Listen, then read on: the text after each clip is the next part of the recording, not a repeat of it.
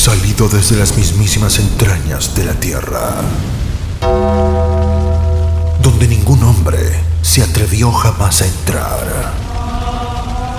Escarbamos la historia de un fenómeno de la lucha libre.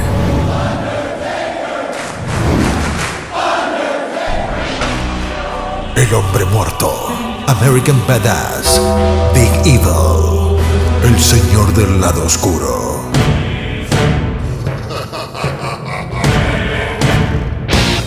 Un podcast dedicado a la carrera de The Undertaker. La lucha libre en su máxima expresión.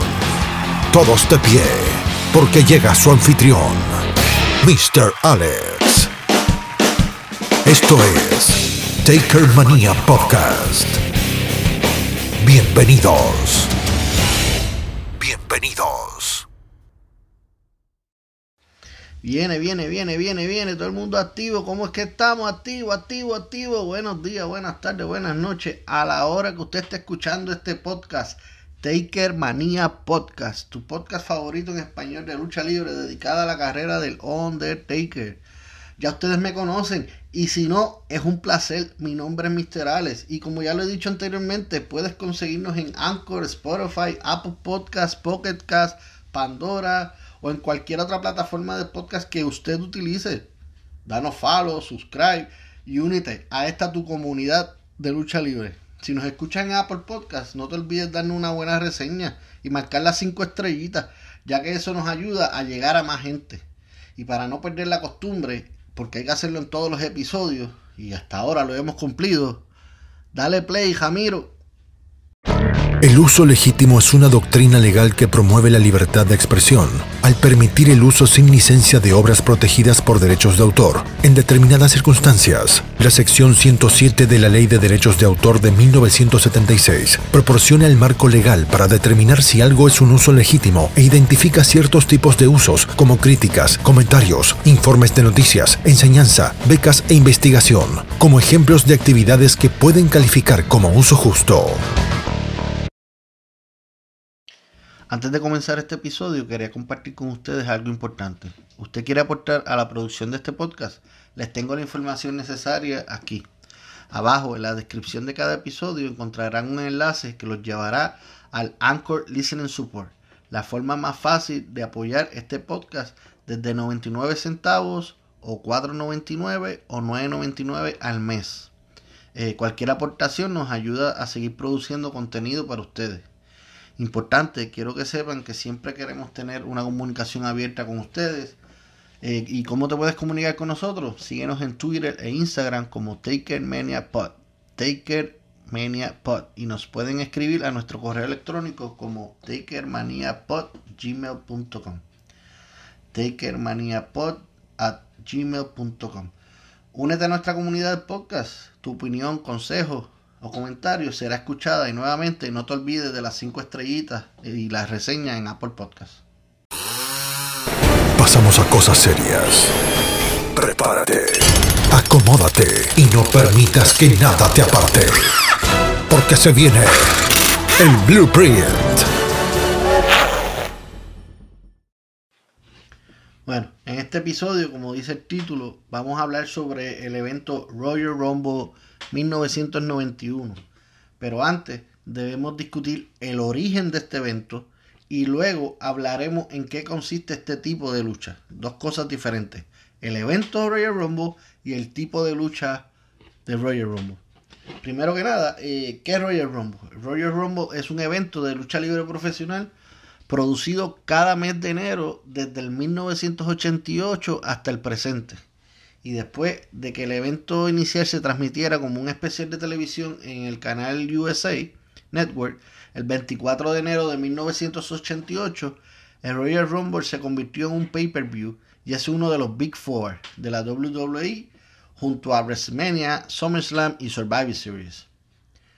El evento de Royal Rumble consiste en el combate Royal Rumble, las luchas por título y varios otros combates que se añadan a la cartelera. El combate masculino de Royal Rumble generalmente se encuentra como la lucha principal del evento, aunque ha habido excepciones. Debido a que el combate de Royal Rumble toma una gran cantidad de tiempo, la mayoría de las luchas duran aproximadamente una hora o un poco más. El evento de Royal Rumble tiene que tiende a atender una cantidad de luchas más pequeñas que la mayoría de otros eventos de pay-per-view. Eh, dentro de los datos que sobresalen de eh, Royal Rumble el evento se encuentran, por ejemplo, a, mis amigos que les gusta escuchar muchos datos y a mí me gusta dar datos, eh, California, el estado de California y el estado de Florida han sido los estados en los que más veces se ha celebrado el evento Royal Rumble, con un total de 5 eventos en cada uno de esos estados. Otro dato es el evento de Royal Rumble con mayor asistencia fue el de 1997, con un total de 60.525 personas asistentes realizado en el Alamo Dome en San Antonio, Texas. En cambio, el evento Royal Rumble con el número menor de asistencia fue en el año anterior, 1996, con 9.600 personas en el Celland Arena en Fresno, California. Y esto será hasta enero del 2021, que por culpa del COVID-19 no sabremos si habrá público presente o, solo será visto por el WWE Network. Esto entre otros datos. Ahora hablaremos de Royal Rumble, el tipo de lucha. El Royal Rumble se basa en el clásico combate de Battle Royale, en el que varios luchadores, tradicionalmente 30, tienen como objetivo eliminar a sus competidores, tirándolos por encima de la tercera cuerda, con ambos pies tocando el suelo. Luchador que solo toque el piso con un pie no es eliminado del combate, es un, es confuso esta regla pero aparentemente simplemente tiene que tocar con ambos pies. Eh, la gran mayoría de las eliminaciones son causadas por participantes activos. Las eliminaciones causadas por otros medios se han declarado legítimas, incluidas las autoeliminaciones, eliminación por parte de participantes previamente eliminados o no participantes. Eh, además, un luchador lesionado puede regresar al, ring siempre que el combate continúe. Pero si el combate ya ha terminado, no, no, es válido que regrese a, competir. Eh, el ganador del evento es el último luchador que quede después que todos los demás hayan sido eliminados. El señor Pat Patterson obtuvo los créditos por crear este tipo de pelea y más adelante en este episodio abundaremos más sobre la vida de Pat. Eh, desde el 1993, el ganador del combate de Royal Rumble tradicionalmente recibe un combate por el título por el campeonato más importante de la WWE en WrestleMania. Eh, WWE actualmente promueve tres marcas importantes con un campeonato superior para cada una. Eh, las marcas son Raw, SmackDown y NXT.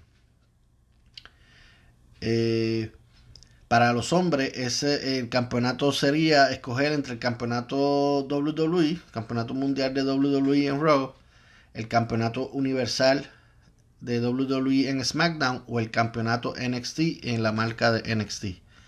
De manera similar, el ganador del Royal Rumble de mujeres, que dato importante, en el 2018 fue la primera edición de este tipo, recibe un combate en WrestleMania por su elección a cualquiera de los tres campeonatos eh, disponibles de alto rango en, la, el, femenino. Tenemos el campeonato de mujeres de Raw, el campeonato de mujeres de SmackDown o el campeonato de mujeres de NXT. Hasta la fecha solo se han realizado dos Royal Rumble donde el campeonato de la WWE estaba en juego en el Royal Rumble match. Eh, el primero fue en el 1992 donde Ric Flair ganó el vacante campeonato de la WWF y el segundo fue en el 2016 donde Roman Reigns defendió el entonces llamado Campeonato Mundial Pesos Pesados de la WWE ante otros 29 luchadores, siendo también el primero en defender su título en este tipo de lucha. Eh, el resultado final, él perdiéndolo ante Triple H. El, Royal Rumble se diferencia de la batalla real clásica en que los concursantes no entran al mismo tiempo. Eh, sino que se le asignan números de entrada generalmente a través de una lotería.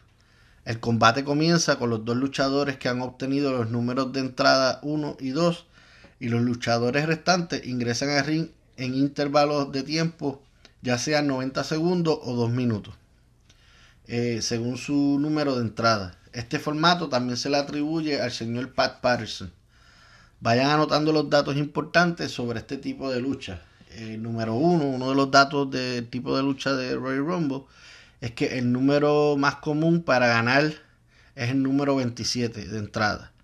Han habido cuatro luchadores entrando en el número 27 que han ganado el Royal Rumble. Eh, como en el 1989 lo hizo Big, Big John Studd, Yokozuna en el 1993, el señor Bret Hart en el 1994 y Steve Austin en el 2001. Eh, también seguido por los números 24, han ganado tres veces. Eh, y el número 30 eh, lo han ganado tres veces también. hasta la fecha, solo cuatro superestrellas han sido uno de los luchadores que han entrado en primera o segunda posición. Han ganado el Royal Rumble y estos son Shawn Michaels en 1995, Big Vince McMahon en 1999, Chris Benoit en el 2004 y Rey Mysterio en el 2006. Eh, tres luchadores que han ganado el Royal Rumble dos veces de maneras consecutivas lo han sido Hulk Hogan 1990, 1991. Eh, Rompecorazones Shawn Michaels 1995 1996 y Stone Cold Steve Austin en 97 y 98. Eh, Kane es el luchador que más veces ha participado en un Royal Rumble, 19 veces, y es el más eliminado en total, eh, con 43 personas que él ha eliminado durante esas 19 veces, y eh, sin poder ganar ningún evento. O sea, es el más récord que tiene, pero nunca ha ganado un Royal Rumble. el Royal Rumble de 1991 es el primer Royal Rumble en tener un combate por el campeonato pesos pesados en la WWF en la cartelera. Y con ese último dato, entre otros que nos quedan, damos paso a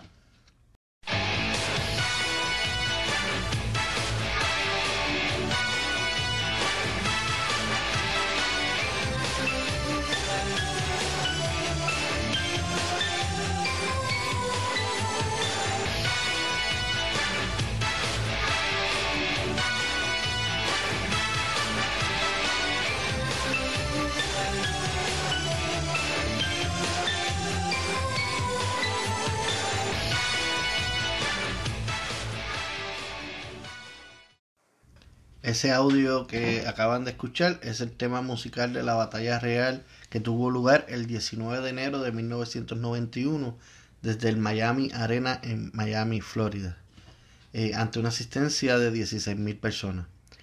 El evento tuvo una lucha Dark March, eh, cuando hablamos de lucha Dark March, es lucha no televisada que se utiliza para calentar a la multitud.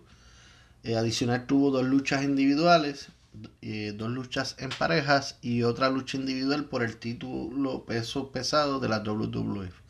Y por supuesto, la lucha de Royal Rumble. Eh, el evento estuvo bajo la narración y comentarios de Gorilla Monsoon y Roddy, Roddy Piper y el ring announcer fue Howard Finkel. La transmisión del pay-per-view también incluyó comentarios pregrabados de fanáticos fuera de la arena, deseando a las tropas de los Estados Unidos un regreso rápido y seguro del Medio Oriente. Y un anuncio de que Hulk Hogan visitaría las bases militares en todo el país para apoyar a las tropas. Hay que señalar que este era la época en que Hulk Hogan era la cara de la empresa y la Hulkomania estaba en todo su apogeo. No te vayas. Ya viene la mejor parte. Aquí, en Taker Mania Podcast con Mr. Alex. Quiero recordarles que abajo en la descripción del episodio les voy a dejar el, enlace de este combate para que, que lo va a llevar directo a la lucha dentro de, del WWE Network. Eh, quiero recalcar que este podcast no está auspiciado por WWE, pero si hay alguien de la compañía o del network que nos está, nos está escuchando eh, quiero dejarles saber que estamos dispuestos a discutir un acuerdo o auspicio. bueno, recuerden que, recuerden que nos vamos a enfocar principalmente en el Undertaker. Eh, no vamos, vamos a tratar de hacerlo rapidito y tan pronto el Undertaker salga del panorama de la lucha, hasta ahí va a llegar eh, la reseña de nuestro, de nuestro episodio. Porque obviamente hay que enfocarse, eh, nos vamos a enfocar en el Undertaker. Aunque vamos a decir el resultado final, pero ustedes escucharán. Eh, la lucha comienza en el video, cuando ustedes buscan el video en, el, network, en, el, en, la hora 1 minuto 56 eh, del video. me di cuenta esta última vez que, que vi esta lucha, porque anteriormente yo la he estado viéndola, pero esta última vez que la volví a ver la lucha para refrescar eh, eh, mis apuntes, eh, le pusieron, tiene el audio original y ahora le añadieron el audio en español. So, también está narrada en el audio en español. So, esta vez yo, yo personalmente escogí la, la, versión de doblada al español para ver el otro punto de vista. y, y son como son personas diferentes, seguro que uno la puede eh, eh, apreciar diferente. Eh, un comentario que voy a hacer en el, en el audio en inglés que en muchas de las partes de, la, de, este, de este encuentro, de este combate, Roddy Piper se emociona mucho y empieza a gritar. So, en esta versión en español es totalmente diferente. Los comentaristas no, no están tan, tan metidos, están metidos en la lucha, pero no con tanto entusiasmo como Roddy Piper, que el gritar mucho también para mí afecta un poco el poder apreciarlo. Bueno, eh, este es el primer año, la, lucha comienza, este es el primer año en que el anunciador no, explicó las reglas, pero los locutores, los, comentaristas sí lo hicieron. El participante número uno en entrar al cuadrilátero lo fue Bret Hart. Eh, comentario de Bret Hart, este era el año en que él iba a comenzar su carrera en solitario y iba a ser eh, un babyface, un luchador técnico por lo que era una buena oportunidad para mostrar eh, la, calidad de luchador que, él tiene como, porque anteriormente se veía a como dentro de, de Hart Foundation en su, en su tag team. esta vez él iba a comenzar eh, este año como su, carrera como, como en solitario, solo. El número 2 está eh, la entrada de Dino Bravo, manejado por Jimmy Hart, narrando así por encima eh, estuvo a punto de eliminar a Bravo desde el principio, pero no, pudo aguantar el empuje. Eh, brincamos rápido el lugar número 3. En la entrada fue Greg de Hammer Valentine, eh, quien solía ser socio de Jimmy Hart. Jimmy Hart antes lo manejaba, eh, pero en esta lucha ya antes de eso parece que se separaron. Valentine elimina a Bravo con una facilidad eso fue rapidito, entró y el par de, menos de un minuto lo eliminó. A lo que Jimmy Hart se molesta y Hammer lo derriba del borde del ring. Eh, Brett intenta eliminar a Valentine cuando llega el número 4, el señor Paul Roma, eh, y la multitud se alborota. Se escucha a la gente, eh, seguidores de este luchador, de Paul Roma, la multitud está alborotada. Eh, el hombre número 5 en entrar al ring fue el Texas Tornado, quien era un babyface de midcard muy popular y que también eh, se le conoce en el mundo de la lucha libre, además de Texas Tornado, como Kerry Von Eric, eh, de la familia Von Eric. Ellos tienen muchos de los miembros de esa familia también son luchadores y en algún momento también hablaremos del legado de, de los Von Eric en la lucha libre. Eh, este ataca a Valentine con su movida de golpe de tornado. El número 6 en entrar al ring es el señor Rick Mantel. Es todo un rudazo. Y su perfume de arrogancia, no tan solo el perfume de dolor, es que el tipo es bastante arrogante. Eh, Roma y Martel trabajan juntos atacando a Hart. Luego Roma aplica a Martel varios golpes efectivos. El número 7 en entrar al ring es eh, Saba Simba a quien muchos conocen como Tony Atlas. En ese momento tenía ese personaje eh, eh, en WWF como Saba Simba. Eh, seguimos, Tornado casi elimina a Martel. Pero Martel aguanta, no, no, no se le hace fácil tumbarlo. El Tornado pone la garra a Roma en la esquina. El participante número 8 de los Bushwhackers tenemos a Butch, quien Simba recoge a Roma eh, trata de eliminarlo, pero Roma escapa y Simba es el que se va se va por, por encima de la tercera cuerda, eso no duró más de dos minutos. Eh, eh, Tony Alda no duró más de dos minutos de acción. Seguimos número 9. El público se alborota cuando entra Jake de Snake Roberts y va justo detrás de Rick Mantel. Ellos tenían ya un, estaban comenzando un feudo que eh, la historia dice que después en WrestleMania ellos, ellos tienen un combate en el WrestleMania de, del 1991. Eh, la multitud quiere que, que Jake de Snake Robert aplique un DDT a Martel. Martel se escapa. Sale del ring por la cuerda del, de abajo, la primera cuerda. Jake lo persigue alrededor del ring y ambos entran de nuevo al cuadrilátero. Ahí es cuando entra el participante número 10, que es el señor Hércules, quien fue a, su, a salvar a su compañero de equipo Roma. Ambos ambos eran pareja y era el, equipo de ellos se llamaba Power and Glory, el poder y la gloria. Que en un futuro episodio vamos a, tenerlos en la autopsia ellos también. Eh, hasta este momento hay un total de 8 luchadores en el ring y ya estamos a una tercera parte en camino del combate. El participante número 11 lo es a Tito Santana. Y mientras él va entrando, Roma sigue atacando a Jake eh, eh, Jake de Snake Rover se agacha y Roma sale volando por la, por la tercera cuerda, que él sería el próximo en eliminarse. Eh, Santana está cerca de eliminar a Martel. O sea, todo esto se lo estoy resumiendo por todo lo que está pasando en, el video.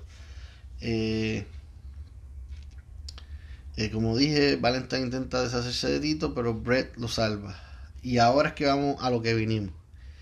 Eh, el luchador número 12 hace su entrada, el Señor de la Oscuridad, de Undertaker, a un paso rápido. Usted sabe que siempre yo le he dicho que cuando él entra, a, va haciendo su entrada siempre está lento, pero en, este, en, esta lucha él va entrando a pasos rápidos hacia el ring.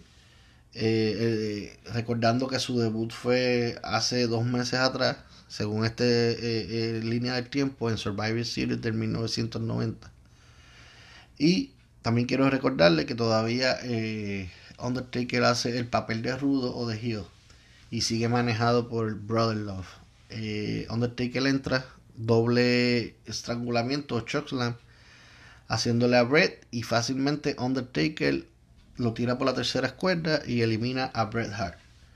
Eso, de verdad, eso pareció mucho dolor, eh, impresionante. Y yo pienso que, yo hubiese sido Booker, hubiese, hubiese hecho que Undertaker siguiera haciendo eso, a tratar de eliminar a, los demás competidores, pero solamente lo hizo con Bret Hart. Eh, lo empiezan a atacar a él, Undertaker no vende los golpes, eh, y como él decía en las promos antes, que hablamos en el episodio pasado, él estaba preparado para entejar a su competencia.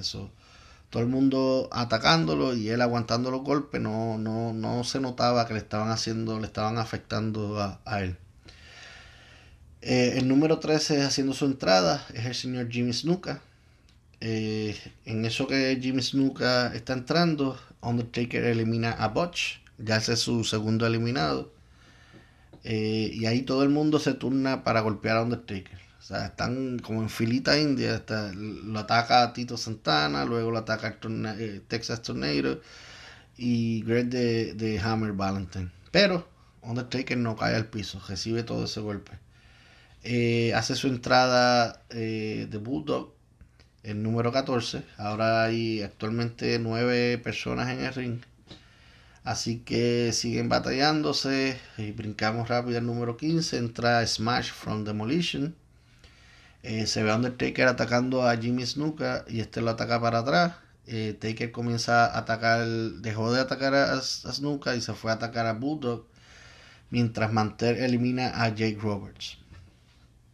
Eh, Hawk de Legion Doom es el, número 16 en entrar al, al cuadrilátero.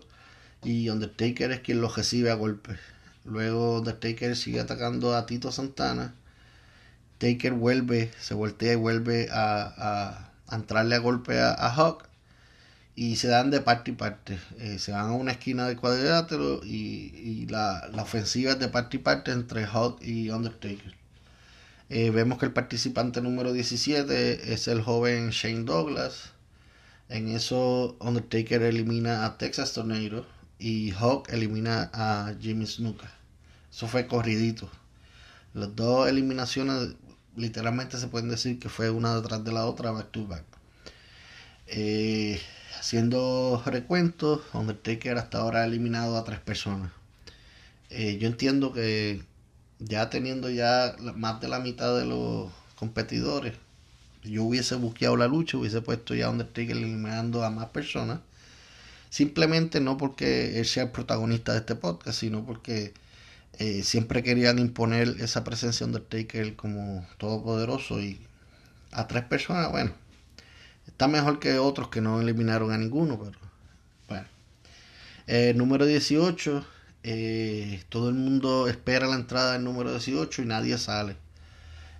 luego se descubrió, o dentro de este y dentro de este storyline, era que eh, Randy Savage era el que, le, que salía en esa posición número 18, pero como él intervino en la lucha titular de Último Warrior, este escapó de, la arena y no, no, pudo, no pudo participar del, del evento principal de, de Royal Rumble. Eh, siguiendo con el combate, Hawk y Bulldog siguen atacando fuertemente al Undertaker. Y en la entrada número 19 es Animal eh, de Legion of Doom. Y entonces entre Animal y Hawk, son Legion of Doom, son pareja, atacan a Undertaker debilitándolo. Ahí ya Undertaker le está sintiendo los golpes y se, nota que está débil. Eh, en eso Undertaker trata de, activar su ofensiva, trata de, hacer un double chokeslam, eh, ahorcando a, a Hawk y a Ánimo, pero eh, Legion lo eliminan haciéndole un doble lazo vaquero en donde el, enterrador, el Undertaker, eh, pasó por encima de la tercera cuerda y aterrizó con ambos pies fuera del ring. O sea, él ni siquiera, o sea, fue directito, dio vueltas y, y, cayó en sus dos pies. Eh, el tiempo en el video fue exactamente a las 2 horas 33 segundos, para el que lo está viendo. Hasta ahí fue que llegó eh, el Undertaker en esta lucha. Eh, el final para, para él. Eh, y resumiendo la, lucha que tuvo Undertaker, entró en la posición número 12, eliminó a tres luchadores, Bret Hart, Butch y Texas Tornado, duró 14 minutos 16 segundos en el Rumble match y fue eliminado por Legion Doom. como dije anteriormente, dando mi opinión, donde Undertaker pudo haber sobresalido mejor. Creo que debieron haber buscado más eliminaciones para él. Y ya que querían imponerle esa imagen de, que, de que nadie podía encontrar de él, pero yo lo hubiese, si yo hubiese estado en ese, en ese buqueo, yo lo hubiese dejado, no que él ganara el rombo, pero por lo menos que estuviera entre los últimos 8 o 10 que quedaran en, en el ring. Pero, como lo he dicho antes, yo no estaba ahí y a mí no me preguntaron para pa buquear el combate. Eh, en resumidas palabras, en el final de esta lucha, eh, Hogan y Earthquake fueron los últimos dos competidores en pie. Ya ellos venían desde mediados del 90 con un feudo entre ellos dos. Así que Hogan eliminó a Earthquake para ganarle Royal Rumble. Eh, otro dato del final. Rick Mantel estableció un nuevo récord de más tiempo en un combate de, Royal Rumble con un tiempo de 52 minutos 17 segundos. Mientras que Hogan, se convirtió en el primer hombre en ganar el Royal Rumble en dos ocasiones. Ambas cosas fueron establecidos, fueron récords para esa época. Hoy día esos eh, récords los han roto otros luchadores, pero para ese tiempo, para 1991, ya ellos habían establecido esos dos récords. Y así damos por concluida la parte de reseñar la lucha de este episodio. Y como dije antes, eh, para mí es un placer el pasar a nuestra última sección del podcast para hablar eh, de la carrera, del legado del señor Mr. Pat Patterson. Cada adversario o aliado del Undertaker tiene un origen, una historia. Hablemos de ellos conozcámoslos, investiguemos juntos y hablemos a fondo. Porque cada uno tiene que pasar por... Tiene que pasar por... La autopsia. La autopsia. Pierre Clermont nació en Montreal, Quebec, el 19 de enero de 1941 y tan reciente como el pasado 2 de diciembre de este año 2020 murió de insuficiencia hepática causada por un coágulo de sangre en un hospital de Miami, Florida, a sus 79 años de edad. Él era mejor conocido por su nombre en el ring, Pat Patterson. Patterson fue criado como católico romano y fue monaguillo. Eh, a su corta edad expresó su interés en convertirse en sacerdote, pero le dijeron que no, no habría funcionado porque él era, entre comillas, demasiado aventurero. Eh, Patterson comenzó a entrenar para lucha libre a sus 14 años en Louisier St. John Baptist. Eh, Patterson debutó en su pueblo natal, Montreal, Quebec, en 1958, luchando en el Palais des Sports para el promotor Silvio Sampson. Al principio de su carrera actuó como Killer Pat Patterson, era el, personaje de él. Eh, en 1962, Patterson, a pesar de no hablar inglés, eh, emigró a los Estados Unidos para seguir su carrera de lucha libre profesional. Eventualmente se convirtió en ciudadano estadounidense. Patterson inicialmente trabajó para las promociones Big Time Wrestling de Tony Santos en Boston, Massachusetts. Mientras vivía y trabajaba en Boston, Patterson conoció a su pareja de muchos años, Louis Dondero, siendo Pat Patterson el primer luchador abiertamente gay pero su sexualidad no fue reconocida públicamente o en storylines en la WWE hasta el final de temporada del programa WWE Legends House de, que se emite en WWE Network. Eh, fue emitido el 12 de junio del 2014. no se hizo público su, su, su, sexualidad hasta esa fecha, aunque muchos ya lo sabían, pero no, o sea, no el público estaba al tanto de. Eh, algo que, me llama la atención es que todavía es un tabú en esta industria del entretenimiento. Hay algunos luchadores y luchadoras que han declarado ser gay o lesbiana, pero hay muchas que todavía lo, ocultan. Eh, ese es un tema para un episodio completo eh, que podemos hablar en un futuro. Pero, regresando a Pat, eh, en 1962, Patterson fue reclutado por el Mad Dog Bacon para la promoción de lucha libre del noroeste del Pacífico con sede en Portland, Oregon, de Don Owen. Eh, animado por el promotor de PNW, Harry Elliott, que estaba al tanto de la homosexualidad de Patterson, Patterson desarrolló el personaje de Pretty Boy, eh, que era un luchador afeminado que eh, usaba lápiz labial rojo, gafas de sol, una boina y un pantalón color rosa acompañado por su mascota, un French puro. Eh, luchó con frecuencia para los afiliados de la National Wrestling Alliance o NWA en toda la década del 60 y fue 10 veces campeón en pareja con unas diferentes luchadoras en San Francisco. El junte que hizo más fama y popularidad fue con Ray Stevens. Ellos formaban el equipo Hill, los Blonde Bombers. Eh, además en San Francisco, Patterson fue seis veces campeón de los Estados Unidos. Entre 1970 y 1971, Patterson llevaba una máscara durante sus luchas y hacía trampa al colocar un objeto extraño en la máscara para añadir potencia a los cabezazos.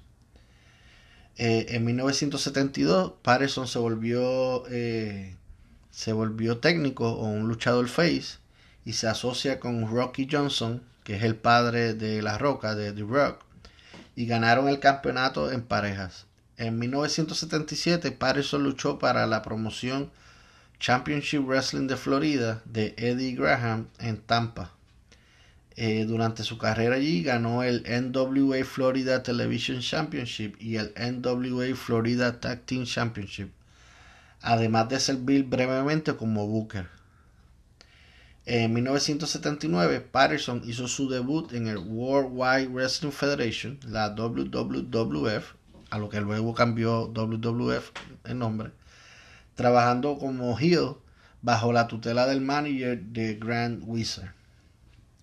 Eh, como rudo, sus primeros feudos de Patterson era con el campeón del Norteamérica de la WWF, Ted DiBiase, y también tuvo feudo con el campeón mundial de ese momento la WWF, Bob Buckner. Eh, durante un combate televisivo en, del 19 de junio en Allentown, Pensilvania, Patterson derrotó a DiBiase por el campeonato de Norteamérica de la WWF, noqueándolo con un par de manoplas. Entonces, en, septiembre del 79, de ese mismo año, eh, Patterson ganó, un torneo celebrado en Río de Janeiro, Brasil. Y ahí es donde unifica el campeonato norteamericano de la WWF con el campeonato sudamericano. Y ahí es que se crea el, lo que hoy día conocemos el campeonato intercontinental de la WWF, siendo así el primer campeón intercontinental de la empresa. Eh, Patterson mantuvo el campeonato intercontinental hasta el 21 de abril de 1980 cuando fue derrotado por Ken Patera en la ciudad de Nueva York. El 4 de mayo de 1981 eh, el feudo de Patterson con el sargento Slaughter culminó en una lucha donde la estipulación era una pelea callejera en el Madison Square Garden. El combate fue galardonado como lucha del año por el Wrestling Observer Newsletter. present in the ring during the bout, and there will be no holds barred. One fall will win the contest, and the participants from South Carolina, weighing 305 pounds, Sergeant Slaughter. And his opponent from San Francisco, California, weighing 237 pounds, Pat Patterson. This is going to be a one-of-a-kind here in Madison Square Garden, the first for the Garden. Slaughter has, well, they can wear anything they wish. As you heard the ring announcer, there are no holes barred. There, Pat Patterson with cowboy boots on and I love you New York t-shirt. All right, Pat, go get him, brother.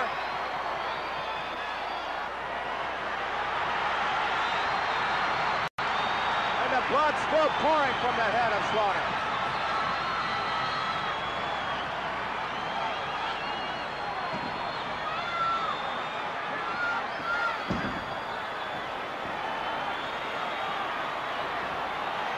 Slaughter trying to stay on his feet. Blocked by Patterson. Another block by Patterson.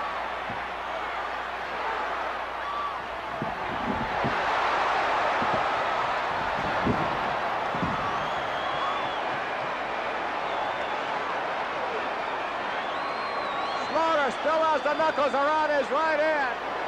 Still waiting to use it. Patterson. Patterson now with a cowboy boot on.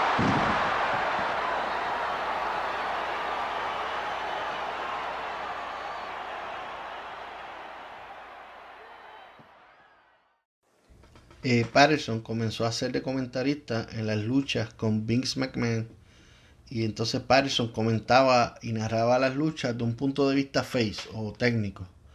O sea, era como alabando a los buenos y tirándole a los rudos. Pero a la misma vez, él creó un segmento de entrevistas en, eso, en los shows que él participaba de la WWF, pero haciendo de heel, haciendo de rudo, eh, en donde las transmisiones eran para eh, los canales donde se transmitía eh, en, Canadá la WWE francesa, conocido como Le Branche de Pat. Eh, en, este, en esta sección, Patterson cortésmente hacía preguntas en inglés, pero se burlaba de sus invitados en francés. ese era el, el era que él, él, él parecía ser amable pero en realidad ese, se burlaba y se mofaba de sus invitados en, francés, que casi nadie lo, podía entender, excepto eh, esa comunidad eh, de idioma francés que, veía el programa. Eh, Patterson se retiró de la lucha libre en el 1984, aunque Aunque él se retiró, él continuó luchando ocasionalmente. Eh, comenzó a trabajar backstage como agente y fue la mano derecha del dueño de la WWF, Vince McMahon. A finales de la década del 90 también trabajó en el departamento de relaciones con el talento. Eh, para el 1997, Patterson junto con Gerard Briscoe se convirtieron en los títeres de la comedia en pantalla de Vince, McMahon, ayudando a su jefe en sus rivalidades con Stone Cold Steve Austin, Mankind y The Rock. Eh, Patterson y Briscoe se encontraban entre los miembros fundadores de The Corporation. Eso fue en, todo eh, Attitude Era, en todo su apogeo. Eh, en octubre del 2004, Patterson se retira de World, Wrestling Entertainment, de la WWE, pero regresa en una capacidad limitada en mayo del 2005. aunque se había retirado como productor, todavía actuaba como consultor creativo.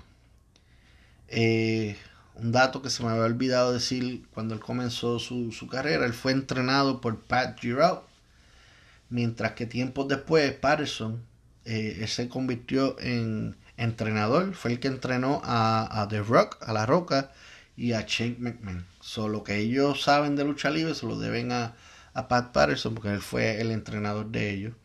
Y en su, en su carácter personal, Patterson es el padrino de Stephanie McMahon. So viene siendo eh, compadre de Vince McMahon. Eh, en sus datos de, de su carrera, eh, tuvo un total de 1.664 luchas, de las cuales 844 fueron victorias. sus derrotas llegaron a tener llegó a tener 684 derrotas y empates o no contes llegaron a llegar a 136 luchas.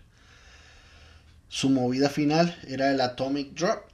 Usó una amplia de gama de movimientos característicos, incluyendo Big Knee Drop, la figura 4, Headbutt, Sleeper Hole o la dormilona.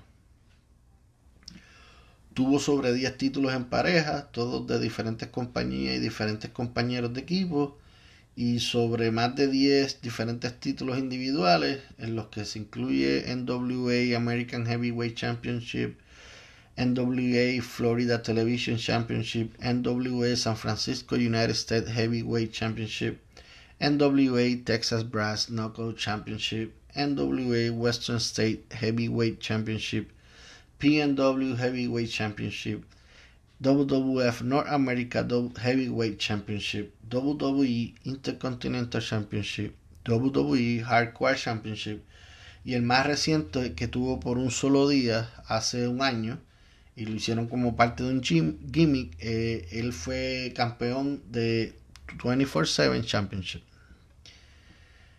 Eh, en el 1996 fue cuando fue inducido al Salón de la Fama de WWE y al Salón de la Fama del Wrestling Observer Newsletter. El mismo año eh, tuvo el honor de, ser exaltado a ambos Salones de la Fama de la lucha libre. Y nada, con esto concluimos esta autopsia. Yo personalmente conocía muy poco sobre esta leyenda del deporte. Eh, sí recuerdo para la Attitude Era, lo veía y siempre pensaba que se veía ridículo y patético eh, haciendo un personaje de lambebota de, de Vince. Pero al hacer este research para este episodio, eh, me, me he dado cuenta que su vida y su carrera aprendí el ser humano que él estaba 100% comprometido con este deporte. Eh, que inclusive, como, como, como dije al principio de, esta autopsia, llegó a vincular su vida personal con la lucha al ser abiertamente gay y al crear un personaje eh, afeminado que en ese, en, ese momento y todavía eh, hay prejuicios no importa ese tipo de prejuicio, él, continuó su vida y mucha gente lo, respetó, lo sigue respetando.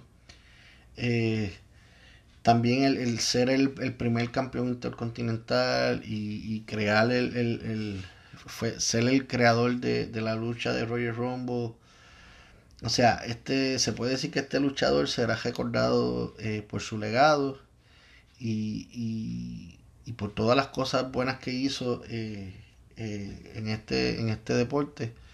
Y yo creo que el haber muerto tan reciente como que todavía queda toca la vena, las fibras de, uno, porque eh, hace la semana pasada, hace dos semanas, viéndolo eh, en, televisión, tanto en SmackDown como en Raw, lo, el memorial que le hicieron en honor a él y eh, que descanse en paz el señor Pat Patterson y fue un placer haber eh, hablado sobre su, su legado aquí en la autopsia.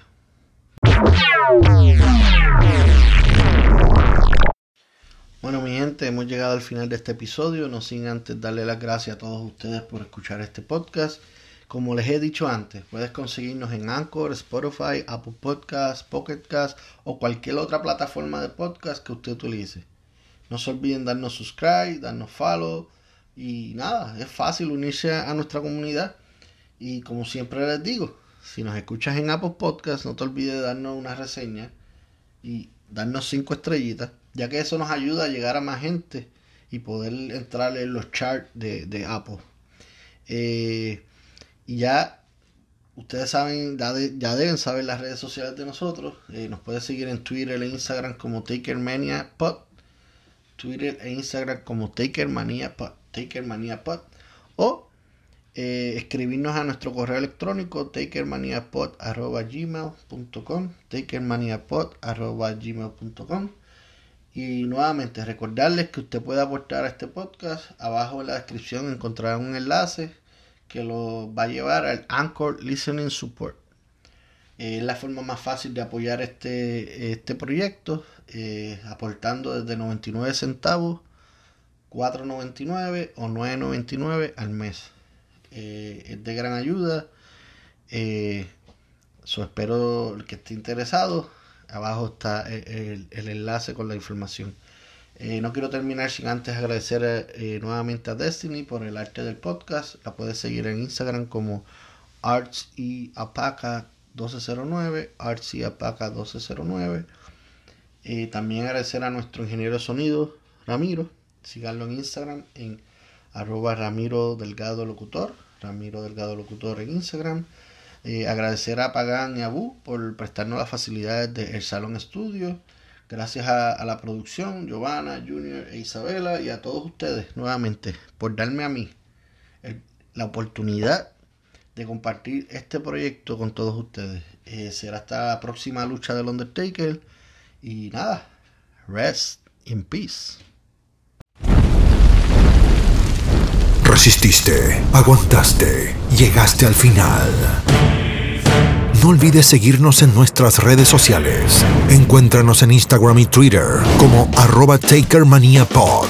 Nos reencontramos en el próximo episodio para seguir escarbando la historia del fenómeno de la lucha libre. El hombre muerto, American Badass, Big Evil, el señor del lado oscuro. Hasta aquí fue Taker Manía Podcast con Mr. Alex. Solo nos queda por decirles: Rest in peace. Rest in peace.